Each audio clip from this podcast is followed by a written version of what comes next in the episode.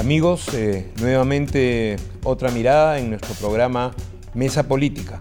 En esta oportunidad estamos con un invitado de lujo que es el doctor eh, Daniel Filmus, que es eh, en la actualidad ministro de Ciencia y Tecnología de la República Argentina. Daniel, un gusto de estar contigo, un gusto de que estés en el Perú. en esta oportunidad, aquí en otra mirada, eh, queremos conversar sobre el tema de la política latinoamericana actual. Este giro a la izquierda, giro progresista, marea rosa, le dicen en Estados Unidos, en fin, eh, que ha tenido eh, de alguna manera una reiteración con el último triunfo de Gustavo Petro en, Colombia, ¿no? y que se suma al de Boric en Chile, al de Gabriel Boric, ¿no? y a los procesos ya en curso. En fin, tenemos también a el triunfo en, Honduras, eh, a Andrés Manuel López Obrador en México, que termina con 25 años de neoliberalismo. Eh, bueno, en Argentina el, segundo gobierno peronista en estas últimas dos décadas, que es el de Alberto Fernández, del cual tú formas parte, y el posible triunfo de, de Lula en las elecciones en octubre. Bueno, y me olvidaba la vuelta al poder del MAS en Bolivia, luego de que fue defenestrado por un golpe de Estado y de una forma inédita remonta ese golpe de Estado y vuelve por la vía democrática al poder. Eh, hay un debate, digamos, sobre todo de parte de los, eh, de, los voceros de la derecha en el Perú y en América Latina, que dicen que eh, en realidad son, son victorias circunstanciales, que este triunfo de Petro tiene que ver con, en fin, la dureza del, del gobierno de Duque, etcétera, pero que no configuran otra tendencia. Hay otros que creemos lo contrario. ¿Cómo ves tú el escenario latinoamericano? Bueno, en primer lugar, gracias por la invitación. Para mí, un gusto enorme estar nuevamente aquí en Perú y estar contigo.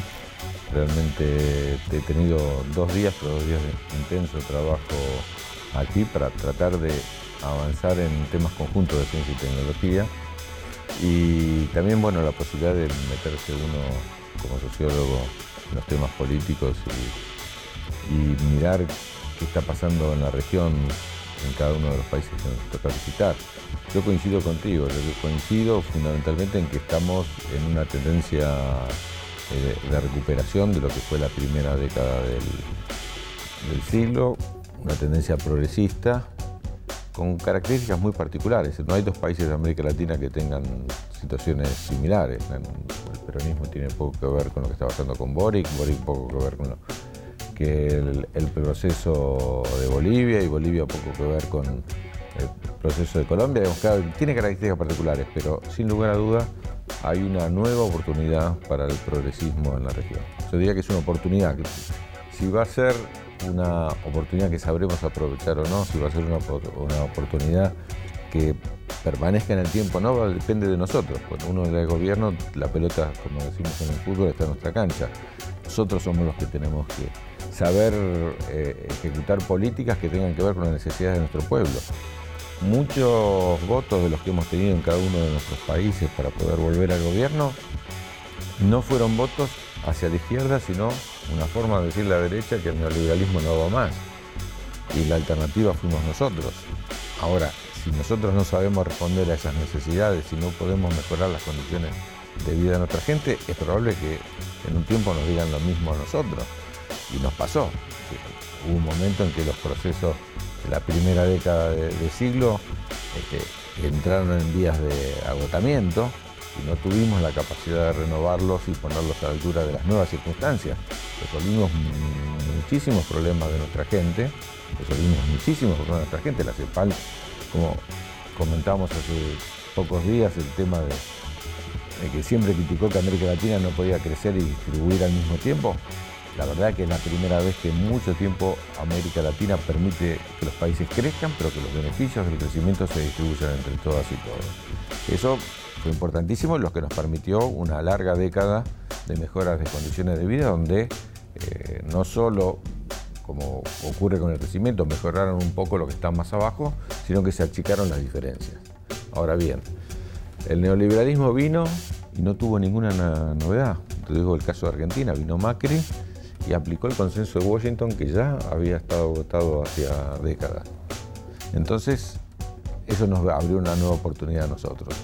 Ahora, eh, en la pregunta tuya, si es una tendencia que llegó para quedarse, depende pura y exclusivamente de nosotros, de que acertemos con las políticas y seamos capaces de enfrentar a los poderes constituidos, poderes que hacen todo lo posible para que eh, la concentración de la riqueza, la concentración del conocimiento, la concentración del poder, a través de múltiples mecanismos, entre los cuales está eh, muchas veces la justicia, el lawfare y están los medios de comunicación, nosotros sepamos capaces de desafiarlo y avanzar en la democratización de la sociedad.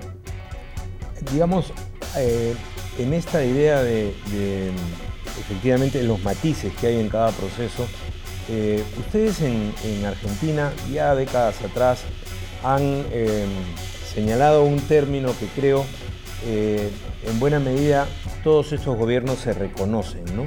el, de lo nacional popular, procesos nacional populares, que hasta donde me alcanza indica que hay que combinar democracia con justicia social y con soberanía nacional. Tres elementos que en la historia de América Latina han andado, eh, digamos, separados. Eh, muchas veces procesos que reivindicaron soberanía nacional eran eh, autoritarios o semi-autoritarios. lo mismo, soberanía nacional y justicia social, nos tocó a nosotros con el general Velasco, por ejemplo, en la década del 70, un gobierno extraordinario en términos de democratización social, pero era una dictadura militar, ¿no? Tenía esa contradicción. Este, eh, digamos, de, cara al mundo, de cara a esta guerra eh, entre Rusia y Ucrania que nos presenta mayores retos, la inflación que ha supuesto, el tema de la alimentación, sobre todo el impacto de la, inflación en alimentación. ¿Cómo ves tú eh, estas banderas comunes, digamos, que han, más allá de los matices que han levantado estos gobiernos. ¿Seguirá, ¿Será posible eh, seguir haciendo democracia con justicia social y con soberanía nacional? Pienso, por ejemplo, en, eh, todo, esta, todo este empujón que le dan a la OTAN en este momento, ¿no? El, el rearmar el dinero que se está invirtiendo ahí, ¿no? O sea, digamos, qué mundo es el que enfrentan estos gobiernos. yo creo que tú has estado muy cerca por el tema de Malvinas, en fin, a los temas de política internacional. Sí, yo creo que hay dos cuestiones. En lugar, que no nos podemos hacer ningún análisis hoy sin tener en cuenta el tema de la guerra y el tema de la pandemia. El tema de la pandemia también cambia el escenario internacional. Y también en los escenarios locales, porque también hay un riesgo, y no hay que descuidarlo, de que los votos a las fuerzas de la oposición sean por el descontento, y está muy estudiado en muchos países, que generó la pandemia. La pandemia generó angustia, generó desconfianza en los poderes, generó una situación de desánimo que se expresa en las elecciones. En muchos lugares donde gobernaba los sectores progresistas también fue la oposición en un contexto de pandemia. Entonces, por eso insisto mucho que la pelota está en nuestro campo y que depende de lo que hagamos nosotros. Quizás el triunfo de Boric, el triunfo de Petro, tuvo también que ver con este tema del malestar generado por la pandemia. Y a nosotros nos tocó al revés, una elección de medio término donde, donde se votó. Y que se expresa en la elección de medio término. Entonces, ahora, pero ahora depende de lo que estos gobiernos hagan. Si logran este, empezar a, dar un paso atrás en el tema del malestar, si la gente empieza a estar mejor, yo creo que entonces los procesos van a avanzar. Y en, el, en la pandemia lo que mostró fundamentalmente es que la concentración del poder está basada en buena medida en la concentración del conocimiento, del saber y de la ciencia y la tecnología. Entonces, si no desafiamos también a los países centrales en lo que hace al conocimiento, al saber, a la ciencia y la tecnología, hasta la vida y la muerte. Este monopolio del conocimiento que tú hacías referencia, ¿no? Este, es el que determina la vida y la muerte del planeta. Hoy, mientras que yo estoy hablando con vos, están venciendo más vacunas en los países centrales por el no uso que las vacunas que necesitan los países africanos para poder eh, atender la prevención del COVID. Es increíble un mundo con semejante desigualdad. Todos estuvimos rogando y llorando y buscando contratos para que nos den las vacunas, los kits para la detección del COVID. Fue una, realmente ese monopolio nunca se mostró tan, eh, con tanta crudeza como países que tenían tres veces la cantidad de vacunas que necesitaba su población y otros que no tenían nada, y la desesperación por monopolizarlo, que también es la forma de condicionarnos a nosotros. El tema de la guerra tiene, como toda guerra, este, todo el dolor de la pérdida de vidas humanas, pero también son momentos para prestarle mucha atención. Si uno piensa también muchos de los cambios más importantes de la humanidad vinieron acompañados de grandes conflictos. Y este primero es un conflicto global. No, claramente, ¿no? No, no podemos hablar de Rusia y Ucrania, es un conflicto global, no solo por el papel de la OTAN en, todo este proceso, sino porque nos impacta de lleno. Argentina y América Latina este, tiene oportunidades y crisis por esto. Los países que se autoabastecen en energía estarán en condiciones mucho mejores, pero los que no nos autoabastecemos en energía, toda el superávit comercial de nuestros países va a comprar energía a precios exorbitantes para poder atender las necesidades de la industrialización. Pero al mismo tiempo tenemos materias primas que también suben los precios, que en la Argentina hay una situación particular. Los alimentos, Claro, nosotros exportamos alimentos, entonces cualquier aumento en los precios internacionales implica que aumenta el pan, aumenta la carne, aumentan los consumos o sea, ustedes no, han roto esa relación eh, que, por ejemplo, existe acá entre los precios internacionales y los precios locales. O sea, si aumenta el internacional, también aumenta el local, por más que lo produzcan ustedes. Exactamente. Y a pesar que tenemos grandes impuestos para las importaciones, Perú y Chile, que exportan fundamentalmente, y Bolivia, los tres que exportan fundamentalmente minerales que no se comen, este, impacta muy poco la suba de precios, al revés, es todo beneficio. En el caso argentino, que nuestra exportación mayor no es la minera, no estaba mirando los datos de, de Chile y de Perú en exportación, unos 60 mil millones de dólares y otros 30 mil millones de dólares. Argentina exporta 3 mil millones de dólares en minerales y el resto lo exporta todo en productos alimenticios. Entonces, si bien la guerra favorece desde el punto de vista de que aumentaron los precios, porque Ucrania y Rusia son dos grandes productores de alimentos, nos perjudica respecto del mercado interno y el descontento de nuestra gente porque aumentan los precios y a la inflación que todo el mundo está sufriendo en la Argentina hay que adicionarle esta inflación internacional por el aumento de los precios. Pero sin lugar a duda, tanto en el tema que hablábamos de los gobiernos progresistas, como el tema del conocimiento, como en este tema de reacción frente a la guerra, América Latina tiene una sola alternativa que no la supimos aprovechar suficientemente en la primera década del siglo, que es la de la integración.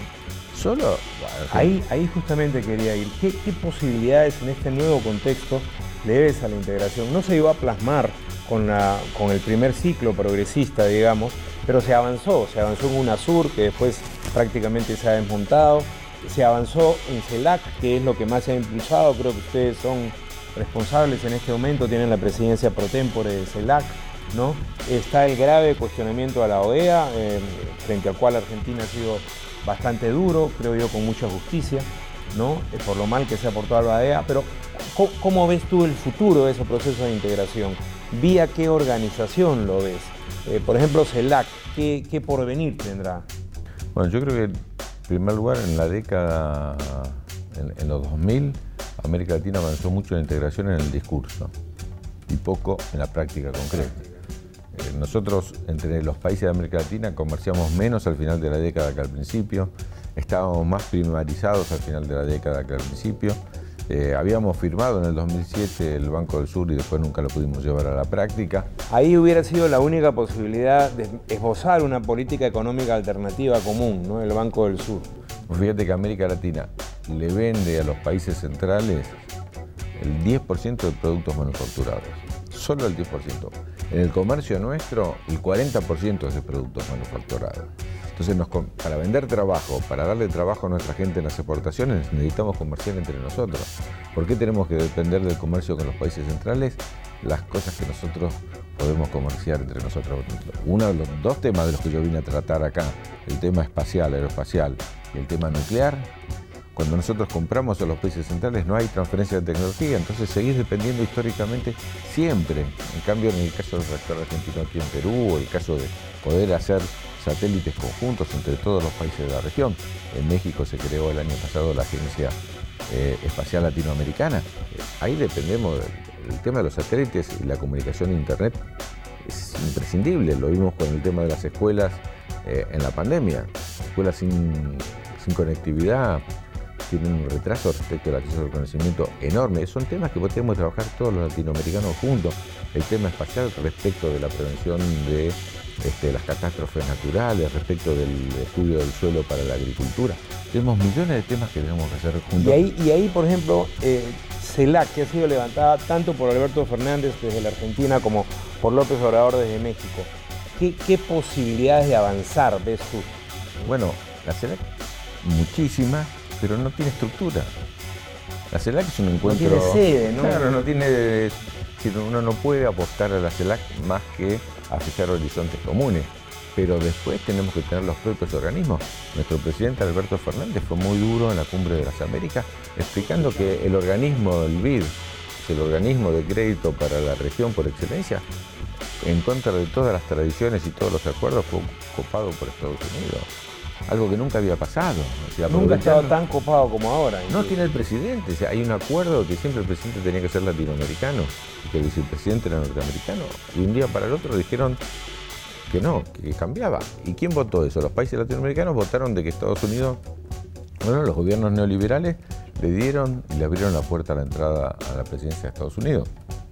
Por eso me parece muy importante incluso para el diálogo con Estados Unidos, que nosotros nos presentemos unidos. Y después que generemos las estructuras, no solo que tengamos un discurso. Eh, Yo creo que ese salto es clave y es muy difícil de dar, ¿no? Pero bueno, es el trabajo que tenemos. No hay, por escala de... primero, hay que decir que el tema de la integración va a depender mucho de las elecciones de Brasil. La economía... La mitad de la economía de nuestra región es de Brasil de América del Sur, por lo menos, sin contar México. ¿no? Entonces, depende, va a depender mucho de que Brasil, el, triunfo de Lula, porque la verdad que Bolsonaro aplicó una política muy aislacionista. Eh, ahora, este, en el caso de triunfar Lula, creo que hay condiciones para recuperar eh, la integración latinoamericana, no solo en el discurso, sino empezar a forjarla con herramientas concretas. Por ejemplo, la logística. ¿Cómo haces para llegar de Perú a la Argentina? digamos, ¿cómo, ¿Cómo haces para llegar de Argentina a Chile? y un, paso solo este, por el que pasa casi todo el comercio. Para llegar de Argentina, eh, ¿cómo vamos a comerciar entre nosotros si nunca hicimos nos bueno, Hemos pensado en cómo irnos al norte, pero no en cómo hablar entre nosotros. No, vos mirás Europa y se pensó como una región. Y la Unión Europea este, históricamente ha trabajado para que esto sea así. La conectividad es fundamental, hasta ellos tienen una moneda común. Este, ¿Cuántas veces este, hemos planteado el tema de no tener que comerciar en dólares y tener, hacerlo en nuestra moneda? ¿Por qué no lo hacemos? No colocar, como se pensó el Banco del Sur, no colocar nuestras reservas en los países del norte, sino poderlas claro, para Eso solo sería posible si existiera algo como el Banco del Sur, o sea, un agente financiero común. Hay que crear las estructuras para que esto sea así. Si no, no va a haber, si no, nuestros gobiernos, la verdad que están destinados. un límite ahí. Sí, están destinados a, a tener estrategias cortoplacistas. Ahora, la región, como tal, si uno mira el mundo geopolíticamente, es la única región que se puede autoabastecer absolutamente de todo. Es decir, tenemos todos los recursos naturales. La diversidad y también tenemos todo el talento y desarrollo científico tecnológico entre todos nuestros países para autoabastecernos. Hay que mirarse a escala regional, no hay que mirarse más a escala nacional. ¿no? Si yo te pregunto por la industria del Perú, ¿no? si pregunto por la industria de Chile, la de Venezuela, la de Colombia, ninguna se puede autoabastecer. Ahora, entre todos nosotros, hacemos el tema energético. América Latina es un país potencialmente del 80% de las reservas de litio están en Argentina, Chile y, Bolivia. Y algo en el Perú también. Sí, por eso venimos a hablar acá también. Todavía un poco más incipiente los estudios respecto de la, de la prospección, pero te voy a dar un caso. Nosotros tenemos mucho litio. Ahora, el valor del litio respecto al valor de la batería es de 1 a 100. 1 a 100. Entonces, vamos a seguir comprando las baterías en China para siempre si nosotros no desarrollamos una tecnología propia que nos permita tener baterías latinoamericanas. Y no te digo Argentina, porque también el litio es una pequeña parte de la batería. Es decir, después hace falta un montón de componentes que hay que sentarse a decir quién los hace. Por economía de escala no podemos competir con China. si no estamos todos juntos. Creo que, creo que Bolivia tiene algo de, manufactura al respecto, ¿no? Sí, bueno, eh, me estoy yendo para Bolivia justamente a avanzar en esta, ya hemos firmado un acuerdo para que eh, Argentina, Chile y Bolivia tengan desarrollos tecnológicos comunes. Si solamente damos ese paso en un área como es el área de la energía, eh, la, conectividad energética entre los países, el tema del gas, hay países que tienen mucho gas, hay países que no tienen gas, y no tenemos forma, no tenemos forma de eh, poder venderle este, el transporte de un país al otro. Y, cambiando un poco de, perspectiva desde Argentina, eh, tú has mencionado los problemas, en fin, que tiene Alberto Fernández ahora en, Argentina, justamente para poder enfrentar estos temas económicos. ¿Cómo ves tú en el corto, mediano plazo la perspectiva, más precisamente la perspectiva económico-política de la Argentina? ¿Qué, ajustes eh, deberían hacerse en este proceso para que el descontento que ha señalado que tienen muchas veces los pueblos frente a estos problemas de la pandemia, frente a los problemas de la guerra, etcétera, no se plasmen en un voto negativo eh, para el proyecto nacional popular, para el peronismo en Argentina? ¿Cómo ves eso tú? Bueno, es un gran desafío. Nosotros tenemos elecciones sobre la segunda mitad del año que viene. Las elecciones de medio término no nos fue bien. Eh, fueron en medio de la pandemia las elecciones en este contexto de malestar. Si bien la verdad que Argentina es el país que, probablemente en la región mejor resolvió el tema de las vacunas y mejor resolvió el tema de la atención de su población porque tiene un Estado poderoso, este, llegando a cada uno de los argentinos. Ninguno se quedó con una dificultad de no tener atención médica. aquí, fue atroz, aquí tuvimos la mayor cantidad de muertos por millón, ¿no? Más de 200.000 muertos. Sí, así todo, con el éxito que tuvo Argentina en, el tratamiento de la pandemia, el descontento existió porque claramente el, esfuerzo, eh, Argentina cayó en su economía, porque a diferencia de la economía peruana que está muy centrado en el tema de minería, nuestro está centrado en el tema industrial y en el tema de las pequeñas y medianas empresas, que en contexto de pandemia no pudieron trabajar, cayó el 10% de la economía argentina, no en el sector agropecuario, que es exportador, pero da muy poca mano de obra. Entonces aumentó la desocupación, el tema de la pandemia fue bastante importante para la economía informal. ¿No? Argentina tiene menos economía informal que Perú, pero tiene cerca del 45% ha subido, ¿no? Era alrededor del 30%. Hace mucho. Sí, ahora este, hemos bajado mucho la desocupación. Argentina creció cerca del 11% el año pasado y este año creció, eh, este, viene creciendo el 5%. Y ese es nuestro problema en última instancia, porque Argentina para que crecer la industria necesitamos insumos. Para necesitamos insumos necesitamos divisas dólares. El gobierno de Macri nos dejó una deuda de 50 mil millones de dólares con el Fondo Monetario Internacional. Externa, sí, esto es la, la famosa restricción externa que si uno crece más, necesita más dólares, eso sube el valor del dólar, entonces genera inflación. Estamos en una situación ahí. Pero hay una recuperación de la actividad impresionante. Impresionante. En Argentina hay una recuperación muy fuerte de la actividad y lo que hay que transformar es quién se queda con el beneficio de este crecimiento que ya lleva el 15% en un año y medio.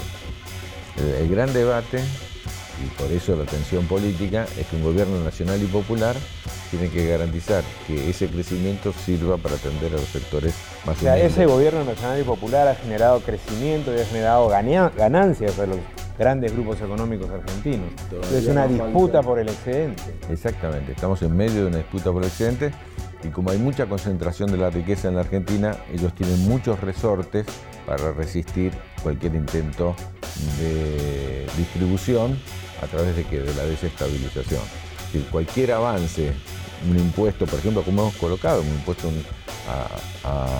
al gran capital extra, el que ya había, y hemos triunfado en eso. Y ahora estamos peleando un impuesto a lo que se llama la, renta no prevista, digamos, el excedente de renta que genera la guerra. La guerra a los que venden productos agropecuarios fuera del país está generando una renta enorme. Los precios del trigo, de la soja, del maíz subieron por dos a nivel mundial. Entonces hay una ganancia extra, pero tremenda y Argentina lo que quiere ahora para redistribuir, estamos peleando en el Congreso un, impuesto a la renta no prevista, a la renta de la guerra, para llamarla de alguna manera más, cruda, para que eso ayude a distribuir. estamos en una disputa de poder y la disputa de poder se expresa en la disputa por la distribución. Hemos mejorado el coeficiente Gini, que sería la, desigualdad en estos últimos años, pero es muy poco respecto de cómo golpeó la crisis del neoliberalismo en la época de Macri. Pensemos que Macri, en cuatro años que estuvo en el gobierno, tres años cayó el Producto Bruto Interno. Eh, se redujeron las pymes, la desocupación aumentó del 7 del 6% no, su al 11%. macroeconómico fue terrible. Fue tremendo. Entonces, retomar esa, esa crisis en medio de la pandemia y ahora en medio de la guerra es muy difícil. Por eso nos tocó bailar con la más fea, como decimos nosotros. Es interesante cómo lo pones tú, ¿no? En términos de poder. Es una disputa de poder. No es que al país le vaya mal económicamente porque se aplican políticas eh, descaminadas económicas, no, sino que hay una disputa por la redistribución. Exactamente, y creo que es la llave de América Latina. América Latina no es el continente más pobre, es el continente más desigual. Entonces, tenemos los que nos toca ocasionalmente gobernar que ser coherentes con eh, las consignas que nos llevaron al gobierno. Y la consigna del peronismo, del Movimiento Nacional Popular Argentina, es sin lugar a duda privilegiar a los más humildes, privilegiar a los trabajadores y tiene que ser el camino para América Latina. Bien. Muchas gracias, Daniel. Muchas gracias. Eh. Un placer y no, no quiero dejar pasar la oportunidad porque lo he hecho en todos lados y agradecerle siempre la solidaridad al pueblo peruano por la actitud que tuvo respecto de Malvinas. La verdad que Perú fue en su momento y lo ha sido a lo largo de toda la historia, respondiendo a la tradición latinoamericana, eh, Perú fue el país que más nos apoyó y su pueblo fue el que más estuvo con nosotros, aún en el momento del conflicto bélico, porque todavía la gente recuerda emocionada las filas que había en, la embajada argentina para ir a combatir, para ir a poner el cuerpo, para arriesgar la vida, para defender a, las Malvinas. Muchas gracias, Daniel. Un gusto de haberte tenido acá en Otra Mirada y de tenerte en el Perú. Seguiremos trabajando juntos. Gracias. Amigos, eh, esta ha sido otra transmisión eh, de Otra Mirada en su programa Mesa Política. Hasta pronto.